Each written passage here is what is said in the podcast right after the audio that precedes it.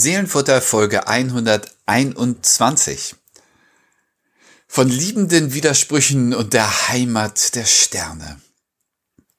Gedichte von Caroline von Günderrode und Jakob Haringer.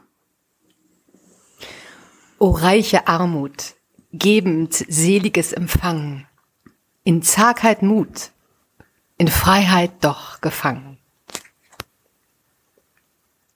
Hallo und herzlich willkommen.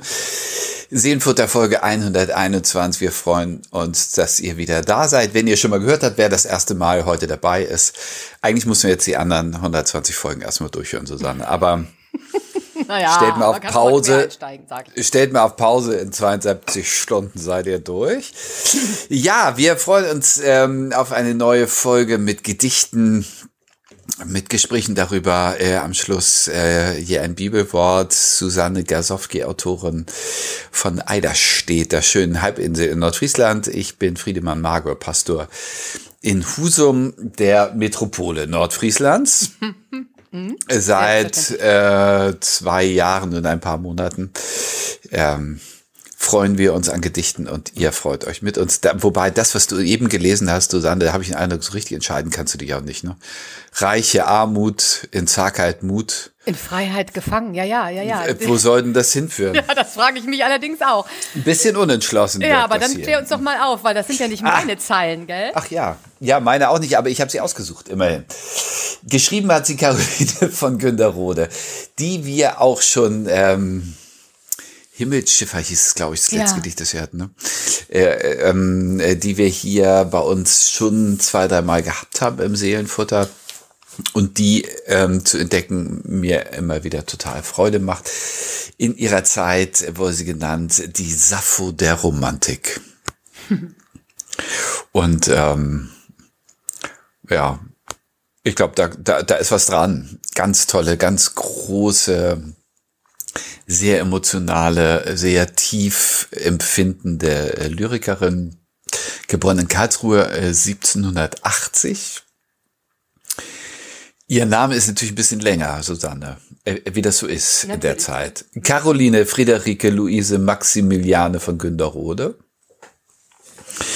Gestorben mit gerade 26 Jahren in Winkel im Rheingau Taunusgebiet in Hessen, Südhessen.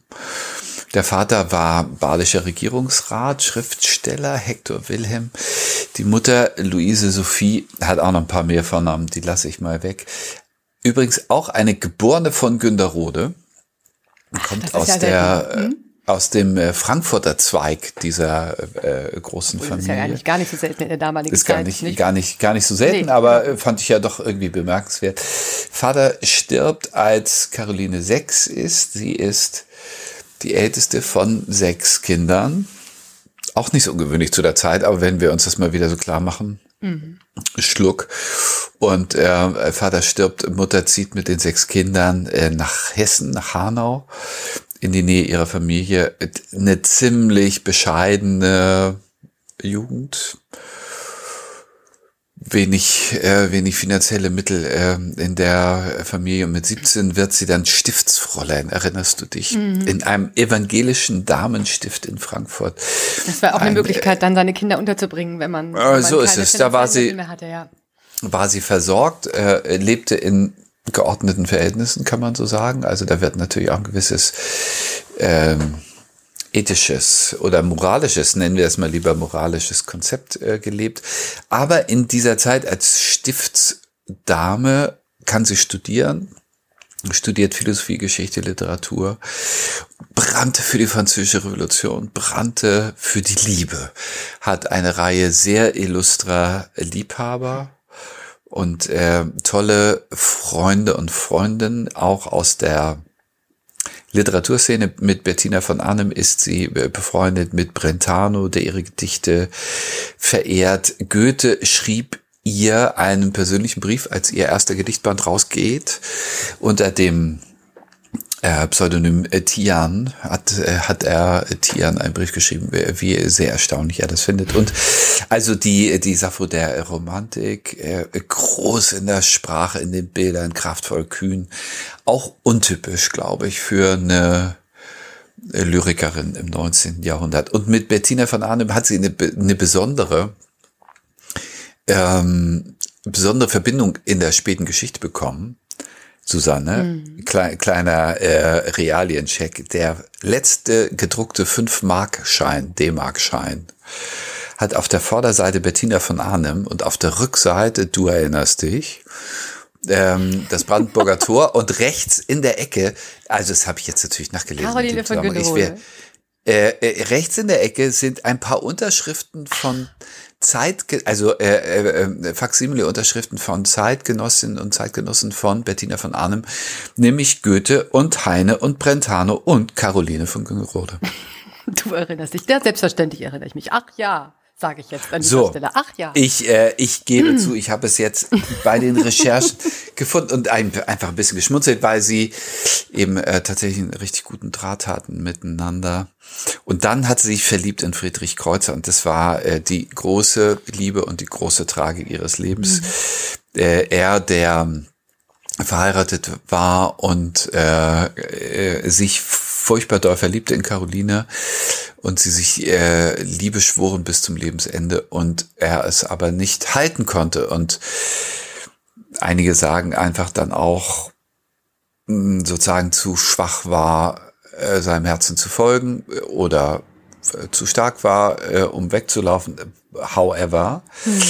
äh, ähm, im, im Sommer, im Juli 1806 ließ er äh, Caroline wissen, dass er diese äh, Beziehung beendet und daraufhin konnte sie nicht mehr weiterleben und hat sich in ein Dolch gestürzt. Das ist alles sehr traurig. Und diese, ja, ja. diese, äh, äh, diese, diese Spannung aus Freiheit und Gefangenschaft äh, die sie erlebt hat. Das war ihre, ihre existenzielles Leben und Leiden. Das gießt sich in einen Text, den sie 1804 äh, geschrieben hat. Hm. Äh, überschrieben mit Liebe, ganz, ganz schlicht und veröffentlicht unter ihrem Pseudonym Tian. Und der geht so. O reiche Armut, gebend seliges Empfangen, in Zagheit Mut, in Freiheit doch gefangen. In Stummheit Sprache, schüchtern bei Tage, siegend mit zaghaften Bangen. Lebendiger Tod im einen selgen Leben, schwelgend in Not, im Widerstand ergeben. Genießend, schmachtend, nie satt betrachtend, Leben im Traum und doppelt Leben. Eine wunderbare Definition von Liebe von Caroline von Genaude. Oder? Ja, wunderbar. Sehr, sehr schön. Mhm. Und ich glaube, ähm, wenn du das so sagst, das ist ein definitorischer Text, also ein grundsätzlicher Text. Ja, und gleichzeitig ist es ein sehr persönlicher, Natürlich. sehr subjektiver Text, der äh, und ich finde, wir lesen ihn zweimal oder wir, wir betrachten ihn unbedingt. Zweimal, wir müssen unbedingt er, gehen durch jedes einzelne Bild. Das sind, das ist so wunderbar. Ja, aber auch auch auch mit zwei Blickwinkeln, ja. weil einmal ist wirklich ein sehr genereller ähm, äh, generelles Licht wirft auf Liebe als etwas, was nicht homogen ist, was nicht ruhig ist, was nicht ähm, sondern was sehr spannungsvoll mhm. ist, mit, mit höchsten Ambivalenzen und auf Unauflöslichkeiten äh, besetzt ist. Ähm, Liebe ist nie still und ruhig. Das bietet sie auch an mit ihrer Überschrift, ja? Also es so zu lesen, finde ich. Das bietet ja. sie an. Hm? Und da, da sind diese, du hast es eben schon angedeutet, also das, das ist sprachlich schon Ach, schön. Ganz großes, ganz großes Kino, oder? Also ich mag vor allen Dingen, ähm, es sind ja zwei Strophen und die letzten drei Verse der ersten Strophe in Stummheit Sprache, schüchtern bei Tage, siegend mit zaghaftem Bangen. Also da ist nichts sicher, da ist ähm, alles ähm, ähm, neu oder oder oder äh, überhaupt nicht vorauszusehen, ja, ähm, in Stummheit Sprache zu finden, ähm, ja. bei Tage schüchtern zu sein, wo man sich ja eigentlich zeigen muss und sich dann und dann mit zaghaftem Bangen zu siegen, also dann doch sich zu überwinden, äh, das ist wunderbar. Also das ist, das zeigt einfach, welche ähm, Kraft in Liebe steckt, mhm. finde ich. Mhm. Das stimmt. Und ähm, und welche innere Unruhezustände ja. das bedeutet. Also die, die, die bisschen flache Metapher sind ja die Schmetterlinge im Bauch und das sagt aber ja doch etwas aus über ein Gefühl äh, von da kommt nichts zur Ruhe und das ist mulmig und äh, und bedrohlich und es ist vor äh, allen Dingen, wenn ich das sagen darf, es ist ja vor allen Dingen körperlich. Weißt du? Und es ist, es ja, ist ein körperliches ja, ja. Gefühl, das, dem, dem, dem du ja nicht entgehen kannst. Das kannst du gar nicht äh, überfühlen oder kaum. Ja, ist ja kaum überfühlbar, äh, zumindest in manchen Situationen. Und ähm, das finde ich hat sie hier ganz schön. Ähm, das, das hat sich hier so schön angedeutet. Mhm. Weißt du, dass du dem nicht, du kannst dem ja nicht wirklich entgehen. Also nicht ernsthaft. Schwägend in Not, im Widerstand ergeben. Mhm diese, äh, diese Paradoxien, ich finde es unglaublich. Ja. Äh, und also auf ihr Leben betrachtet geht's, gibt es eben keine ungetrübte Seligkeit da drin. Mhm. Ähm, äh, wir haben vergangene Woche gesprochen über, über Hingabe und das sich, sich verströmen. Und das ist eine Erfahrung, die bei ihr sich nicht ereignet hat, sondern es ist alles aufgestaut im, im Sehnen und nicht im Entspannen. Genau, und das finde ich, macht sie ja gerade mit dem Vers der, erst, der zweiten Strophe so deutlich. Lebendiger Tod in einem See, in ein seliges Leben schwelgend in Not. Lebendiger Tod in ein seliges Leben schwelgend in Not. Also das, ähm, also du bist, das ist ja nicht nur schön, ja. Also das, das gar nicht. Das, ne, das gar zeigt nicht. sie schon, genau. Es ist ein Zustand. Es ist ein Zustand. So. Es ist ein Zustand. Es ist einfach ein Zustand. Ja, absolut. Und ähm, das äh, ist etwas, was auszuhalten ist, mhm. aber nicht äh, nicht unmittelbar genossen wird, sondern der der Genuss ist schmachtend aber nie satt betrachtend. Also äh, so, so fährt sie ja fort. Mhm. Also es gibt nicht diese, diese Ruhe, gesättigte Stille, sondern es ist äh, immer eine Aufregung, immer eine Unruhe, immer eine Anspannung da drin. Genau.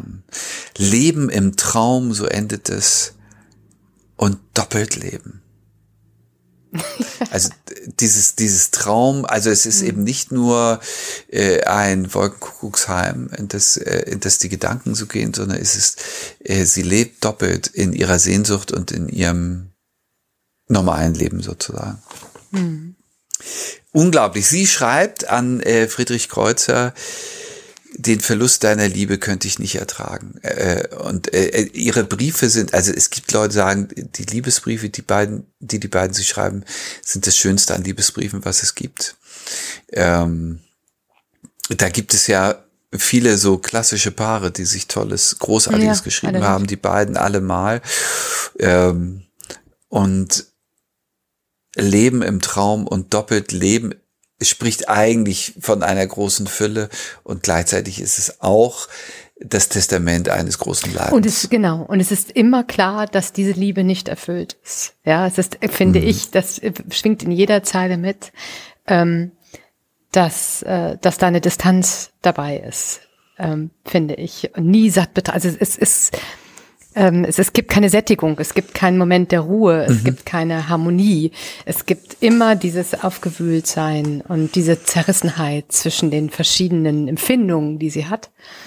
Ähm, und äh, jetzt, wo, wo wir natürlich alle wissen, was sie, was sie da umgetrieben hat in ihrer Liebe, ähm, ja, erschließt sich das, finde ich, dann noch mal mhm. mehr. Ohne, ohne das jetzt, also das sind ja keine, wir machen ja keine biografischen Gedichte immer, sondern das sind, die gehen natürlich weit über das hinaus, was ähm, Autorinnen und Autoren, die wir hier vorstellen, selber erlebt ja. haben. Aber so ein, ein wenig ähm, davon ist schon, ist schon wahrscheinlich in ihrem Leben zu spüren und sie formt das wunderbar und lässt auch offen, ob das äh, schön ist oder schrecklich. Ob das, äh, also wenn sie hinten sagt, Leben im Traum und doppelt leben, dann ist das schon auch eine Art, sich lebendig zu fühlen. Ja? Ich glaube, das hm? geht, ähm,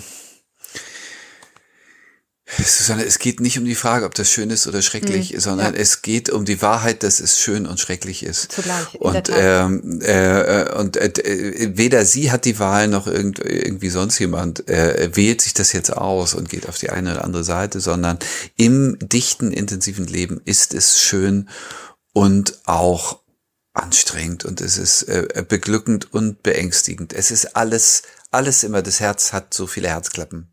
Also Herzkammern, da ist alles drin, alles ja, drin. Allerdings. Allerdings. Ah. Seufzt. ja, und ich habe dazu ist das so? Ein, ja, äh, hm. definitiv. Und ich habe dazu ein Bibelwort gesucht mhm. und habe versucht, mich so ein bisschen heranzutasten, wie beschreibt die Bibel eigentlich die Liebe?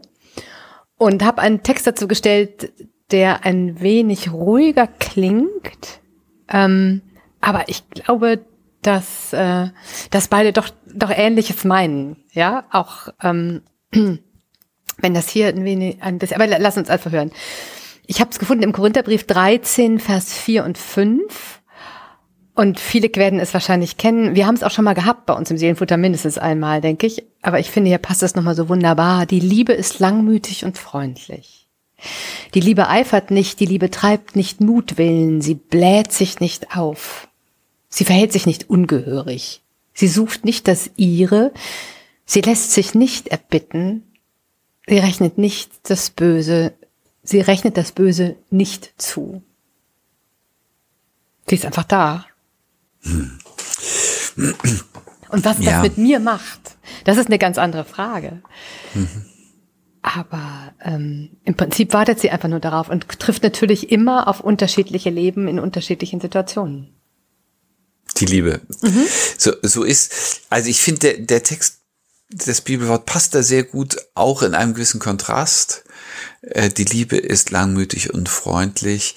Äh, das ist sozusagen ein großer Bogen, der sich nicht in Spannung und äh, in Opposition beschreibt, sondern in, in einem Guss.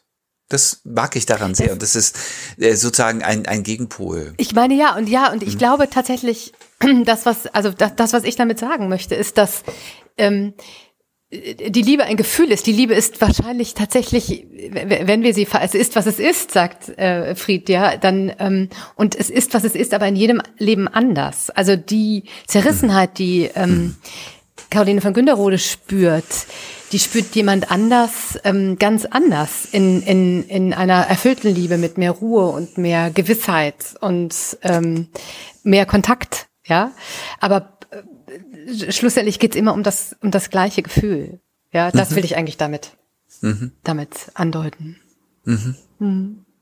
Und ähm, vielleicht kann man sagen, äh, Caroline äh, von Günderrode, sie ist ja tragisch mit 26 ja. ähm, äh, zu Tode gekommen. Er hat die Erfahrung nicht machen können, anzukommen in der Liebe. Genau. Und äh, dieser Text ist einer, der, der den Blick hat auf das, auf das in der Liebe leben. Genau. Ja. Ja, ich denke, so kann man das, so kann man das äh, sagen. Magst du uns dazu noch mal den Text lesen von ihr? so gerne. Liebe von Caroline von Günderrode. 1804. O reiche Armut, gebend seliges Empfangen. In Zagheit Mut, in Freiheit doch gefangen. In Stummheit Sprache, schüchtern bei Tage, siegend mit zackhaften Bangen. Lebendiger Tod, im einen seliges Leben, schwelgend in Not, im Widerstand ergeben, genießend, schmachtend, nie satt betrachten, Leben im Traum und doppelt leben. Ja, das ist, das brennt. Das lodert. Schön, wunderbar, vielen Dank. Sehr gerne. Susanne, du hast mir darauf, als ich das geschickt habe, einen Text geschickt. Da habe ich mich sehr gefreut. Der ist ja vergleichsweise mal nur sozusagen ein Augenblinzeln. Das ist klein, genau. Das ist, das ist tatsächlich, äh, ja, eigentlich ein Satz, genau, ein kleiner Aphorismus fast. Also es ist ein, ein Vierzeiler, den ich zugestellt habe von Jakob Haringer. Und ich bin ja eine große Verehrerin Jakob Haringers. Ich weiß gar nicht mhm. warum, aber jedes Gedicht, das ich von ihm lese, das rührt mich bis ins Mark. Ähm, so auch dieses, weil er so eine, für, für mich so unprätentiöse Art hat, mit Gefühlen umzugehen. Aber darauf können wir ja gleich sprechen. Wir, Haringer, wir hatten ihn. Erzähl noch mal ein ja, bisschen. Ja, genau, ein bisschen erzähle ich noch. Wir hatten ihn schon mal, aber ähm, nur noch mal zur Erinnerung: ähm, 1898 in Dresden geboren, ähm, Kindheit kaum dokumentiert. Die Eltern waren äh, ja Tagelöhner. Seine Mutter war war Verkäuferin, sein Vater hatte mehrere Berufe. Die Familie ist auch mehrmals umgezogen. Aber Geschwister hat man weiß es nicht. Was man weiß, ist, dass er die Schule ohne Abschluss verlassen hat. Hat dann eine kaufmännische Lehre gemacht, irgendwo, wahrscheinlich bei seinem Vater, ähm, die er auch abgebrochen hat. Und dann, Anfang 1915, mit gerade mal 17, ging er auf Wanderschaft. Und das haben damals viele getan, dazu werden wir gleich noch kommen. Ähm, also er war nicht, das nicht allein, es war kein, kein, kein ganz merkwürdiger äh, Aufbruch. Ähm, Doch. Bitte? Merkwürdig, merkwürdig war es schon. Ja, aber, merkwürdig aber, war es schon. Ja, also, sag mal so, es war kein, genau, merkwürdig schon. Also er war auf jeden Fall bemerkenswert, aber er war jetzt auch nicht so selten. Ja, mhm. also damals mhm. zog man ähm, durch die Welt, dann später sogar noch äh, in, in gerade in der Zeit der großen Depression der Arbeitslosigkeit waren über eine halbe Million Menschen unterwegs in Deutschland. Und mit 17 ist das natürlich schon eine Geschichte. Er hat als Jugendlicher immer geschrieben, hat ähm, dann 1916 auch das erste Mal veröffentlicht. Äh, dabei haben ihm schon Förderer geholfen, das muss man sagen. Das ist ähm, also er war auch nicht ganz ganz unbekannt offenbar oder hat sich zumindest getraut, seine Texte auch zu zeigen. Ist dann 1917 in den in den Ersten Weltkrieg eingezogen worden. Ein Jahr später ähm, wurde er kriegsuntauglich geschrieben wegen Herzbeschwerden und hat dann eine kleine Kriegsinvalidenrente bezogen, von der er tatsächlich mehr schlecht als recht sich durch die Gegend geschlagen hat. Ist dann 1920 wieder auf Wanderschaft gegangen ähm, und da begann eine wilde Zeit im Leben des Jakob Haringer. Er war Kneipenpianist, er war Tagelöhner, er hat äh, Urkunden gefälscht. Er ist immer wieder mit dem Gesetz in Konflikt gekommen. Ist, ähm, ist ja auch ist ja auch ein Job, ne? Oder wie? Ich denke ja. Also er hat sich irgendwie durchgebissen, sage ich mal. Ja, ja, ja ist natürlich ja, auch ist auch festgenommen worden, mehrfach auch in die psychiatrische Anstalt eingewiesen. Mhm. Also ähm, das war also prekär ist wahrscheinlich gar kein Ausdruck. Das das war ein Hundeleben auf der Straße.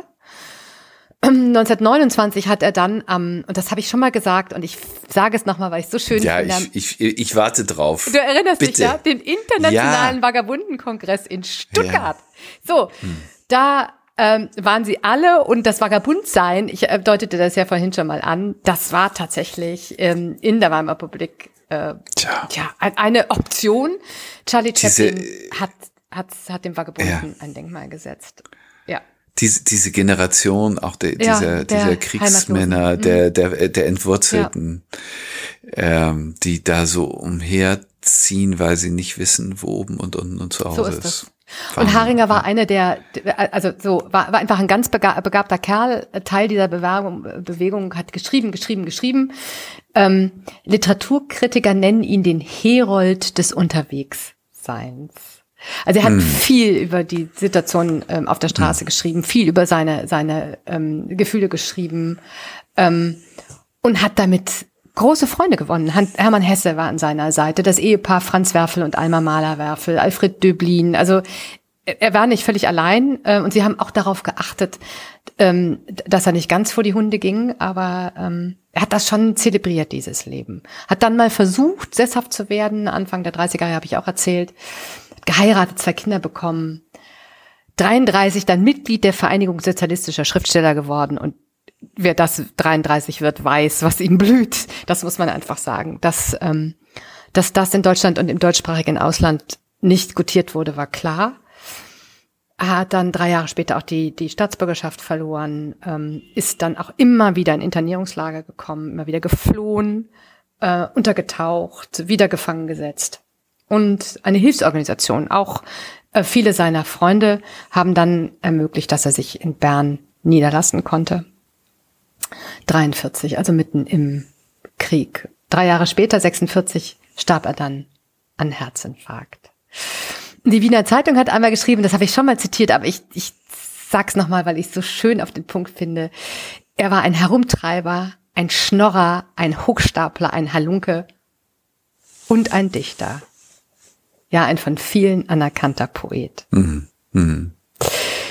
Und so lese ich seine Gedichte auch, muss ich sagen. Ich kann sie, kann sie nie ganz frei machen von, von dem, was ich über ihn weiß. Und habe uns mitgebracht das Gedicht Weißt du's? Als deine Sterne über mir erstrahlten und du mich küsstest, mich verlassenes Kind, verrieten mir die Sterne uns zu Häupten, dass ihre Heimat deine Augen sind. Jakob Heiner. Ach, da wird es ganz warm, oder? Mir wird da ganz ja, warm. Ja, was, was warm. für eine Liebeserklärung. Mhm. Wow. Wow, das ja. ist, das ist bezaubernd. Ich finde auch. Ich finde auch. Und es ist so, es ist so, so zart, wenn er, wenn er das überschreibt mit, weißt du's? Ist dir das eigentlich klar? Mm. Wie viel du für mich bist? Ähm, für mich verlassenes Kind. Und das, das finde ich ähm, rührend und wunderbar. Und das ist für mich der Text zu dieser Beschreibung der Liebe. Das, da, da spürt das heißt halt und, und zeigt es auch so, so, so, so wunderbar ohne, ohne Wenn und Aber. Und mit, mit so kleinen Federstrichen, die mich überhaupt nicht zurückschrecken lassen. Also ich bin da nicht na, über, na. ich bin da nicht erschlagen von, von irgendeinem Geschwülze, sondern das ist, äh, ja, Gott, wer, wer sowas ähm, über jemanden sagen kann, das ist herrlich. Das ist es. Es ist, also, äh, mich, mich rührt es auch hm. tief an, das hast du von dir so beschrieben.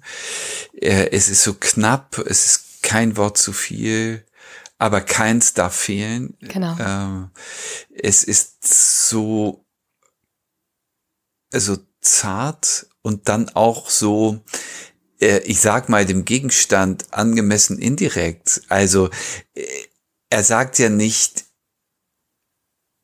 du, du bist wie eine Sonne oder wie ein Stern ja, oder irgendwie so, mhm. so, sondern er sagt, die, die Sterne haben ihr verraten.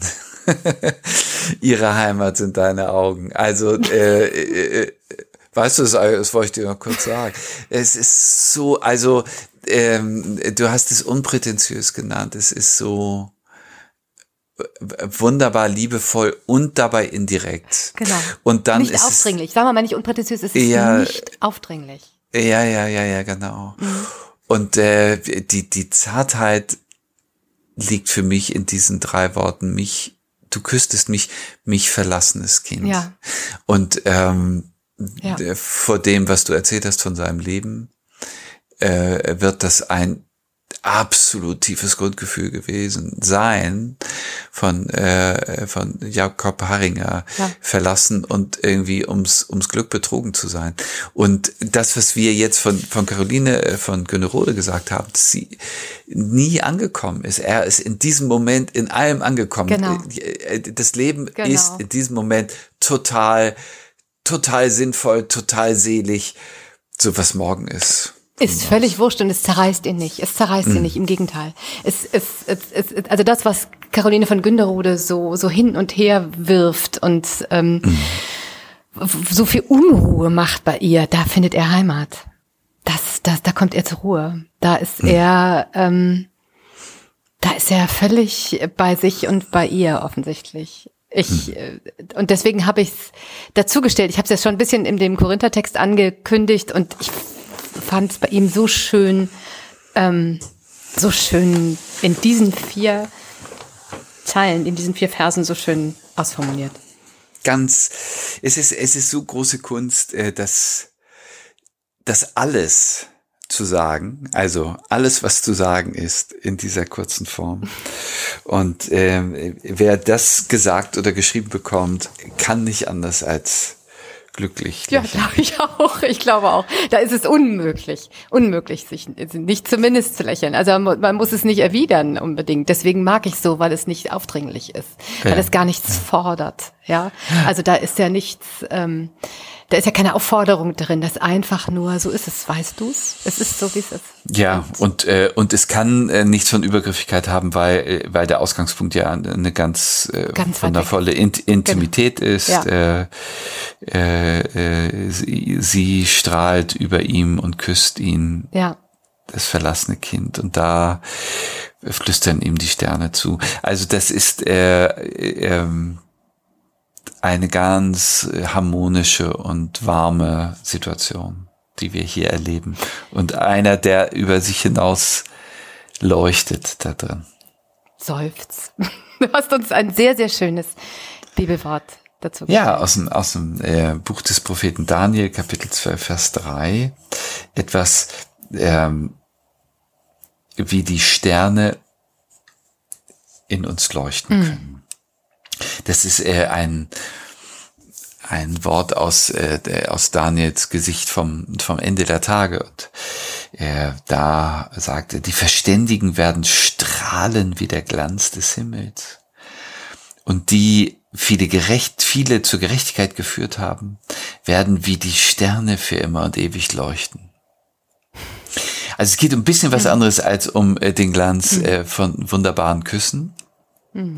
Aber äh, äh, die, äh, die Abstrahlung ist dieselbe. Ja, das Leuchten ist das gleiche. Ja, ja. Ganz genau. Ach, wie schön. Ach, wie schön. Was für ein schöner, ruhiger Ausklang. Dazu lese ich nochmal ähm, Jakob Haringer. Weißt du's? Als deine Sterne über mir erstrahlten und du mich küsstest, mich verlassenes Kind verrieten mir die Sterne uns zu Häupten, dass ihre Heimat deine Augen sind. Jakob Haringer. Ja, ach Gott.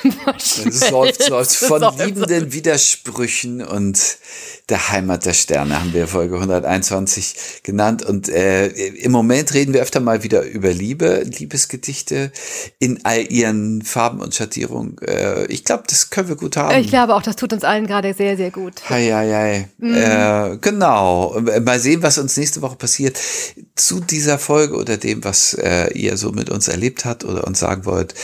Äh, schreibt uns doch seelenfurter.kirche-husum.de. Wir freuen uns Sehr über eure Nachrichten und ähm, wenn ihr mögt, in einer Woche sind wir wieder da. Genau, also ich bin auf jeden Fall dabei. Macht's ja, gut, bis bald. Ich auch. Tschüss. Tschüss.